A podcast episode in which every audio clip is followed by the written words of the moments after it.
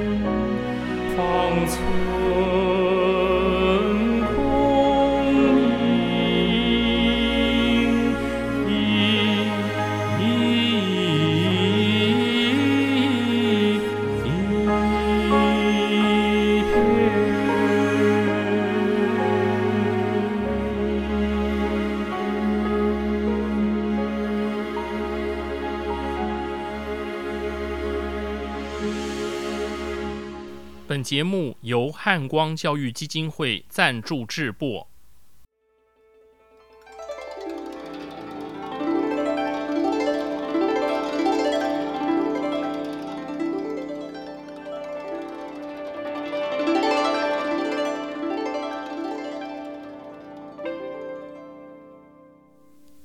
各位听众朋友，大家吉祥，大家好，我是简崇元。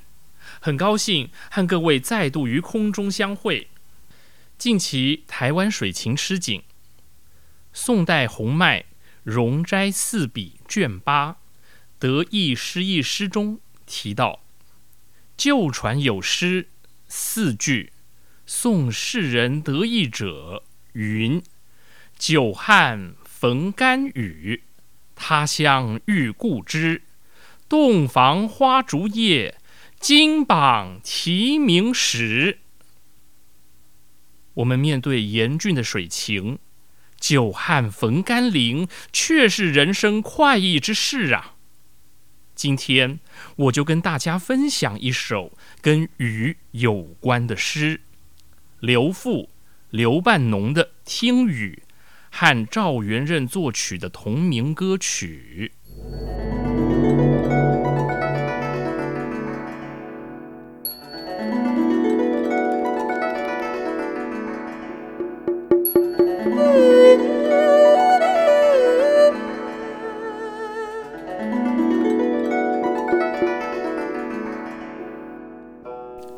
刘半农，原名刘寿鹏，后改名复，出自半农。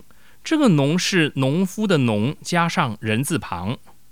后来又改字为半农，也就是农夫的“农”。他把前面那个加了人字旁的“农”呢，又把人字旁去掉了。他是五四新文化运动的先驱，也是著名的诗人、杂文家。语言学者，他还是中国早期的摄影理论家。刘半农的《听雨》收录在他的诗集《扬边集》中。《听雨》这首诗创作于一九一八年三月。一九一七年的秋天，他应蔡元培之邀。到北大预科任教。第二年春天，写下了这首诗。现在，我给大家读读《听雨》。我来北地将半年，今日初听一宵雨。若疑此语在江南，故园心损，天几许。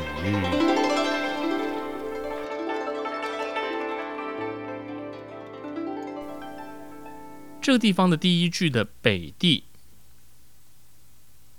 如果要把这个北呢读成入声的话呢，它呢应该会读成薄地。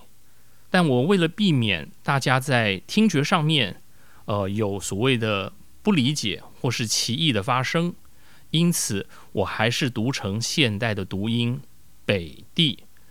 在此特别说明。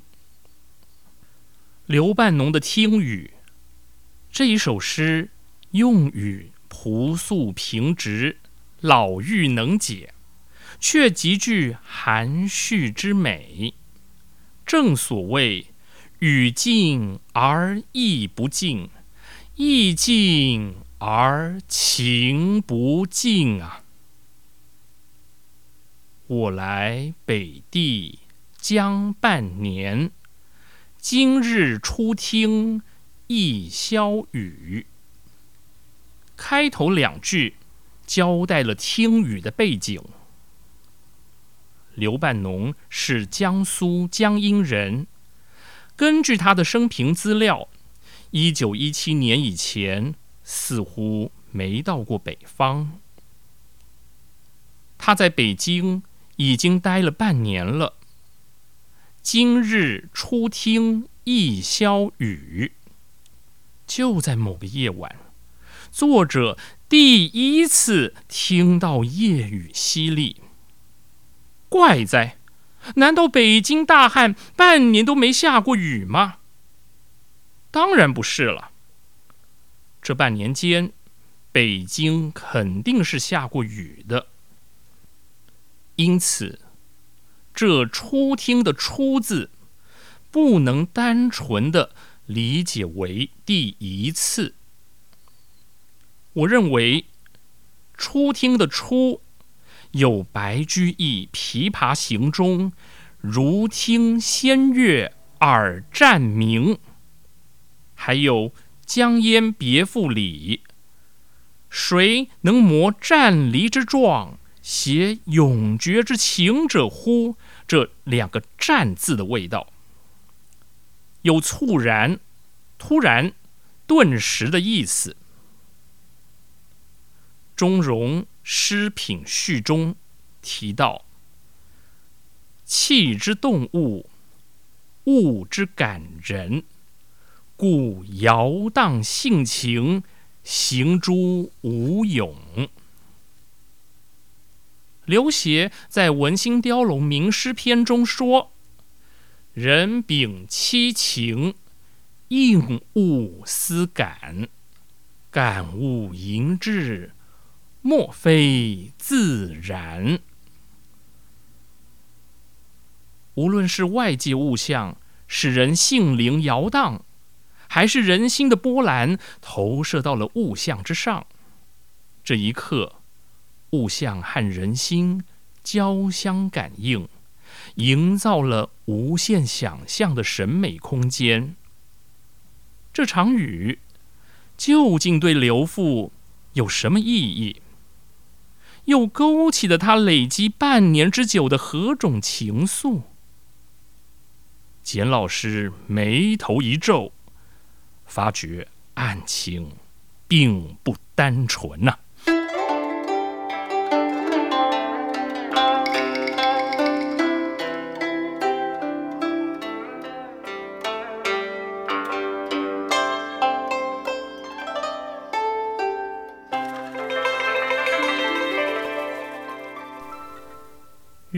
在风中，风在雨里，你的影子在我脑海摇曳。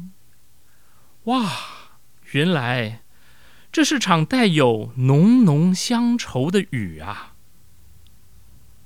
刘半农举重若轻，只用“初听”二字。就把旅居北京半年的愁苦喜乐浓缩起来。接着，若疑此语在江南，故园新损，天几许。他突发奇想，要把这场雨挪移到江南。那么，故园的竹林深处，在一阵春雨洒落之后，不知多少蛰伏已久的春笋将破土而出啊！笋这个意象，具有小巧、零散、隐蔽而蠢蠢欲动的特点，恰似作者心田偷偷长出的雨后春笋般的乡心乡情啊！客居北京半年的羁旅生活，正是他们根植的土壤。在江南，春日吃笋是惯例；远走他乡，笋变成了乡愁了。哎呀！不知刘半农是否想起的那碗以慢火长时间煲煮的腌笃鲜的甜美呢？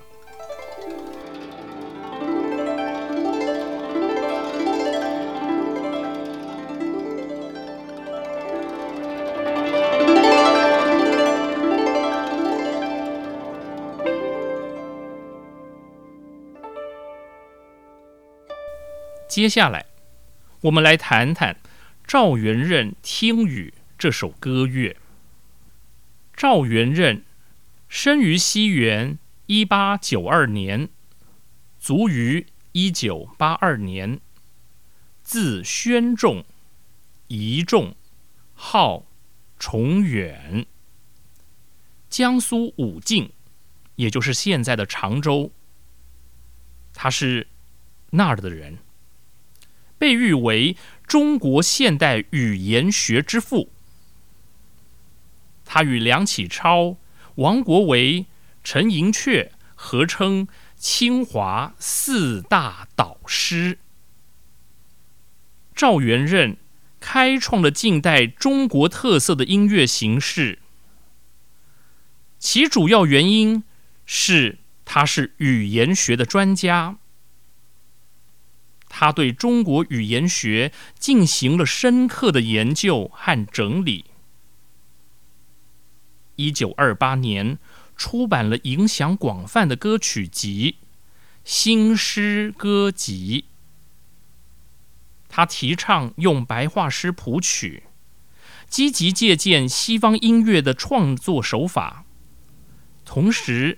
潜心研究中国音乐的民族化风格，并持续不懈的实践与大胆创新。叫我如何不想他？这首歌那个叫到底读四声叫还是读一声教呢？请容我之后介绍这首歌曲的时候，再和大家来说明解答了。听雨，上山，也是维云等一批融合民族特点与时代印记的歌曲创作，对中国艺术歌曲的发展具有重大意义。一九二七年，赵元任以常州吟调为骨干，替刘半农的《听雨》谱曲。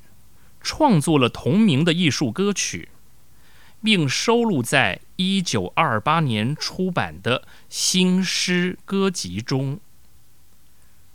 赵元任个人注解道：“乐曲开头，钢琴伴奏的雨点动机，仿佛有肖邦降低大调前奏曲作品二十八第十五号的意味似的。”节目的最后，就让我与钢琴合作林尚杰一同为各位演绎赵元任的《听雨》。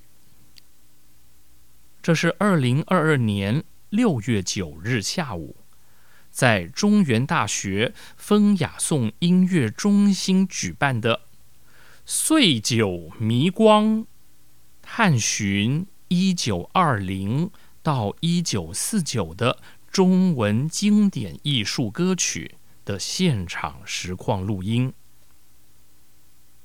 谢谢各位，祝大家有充实美好的一天，我们下回见。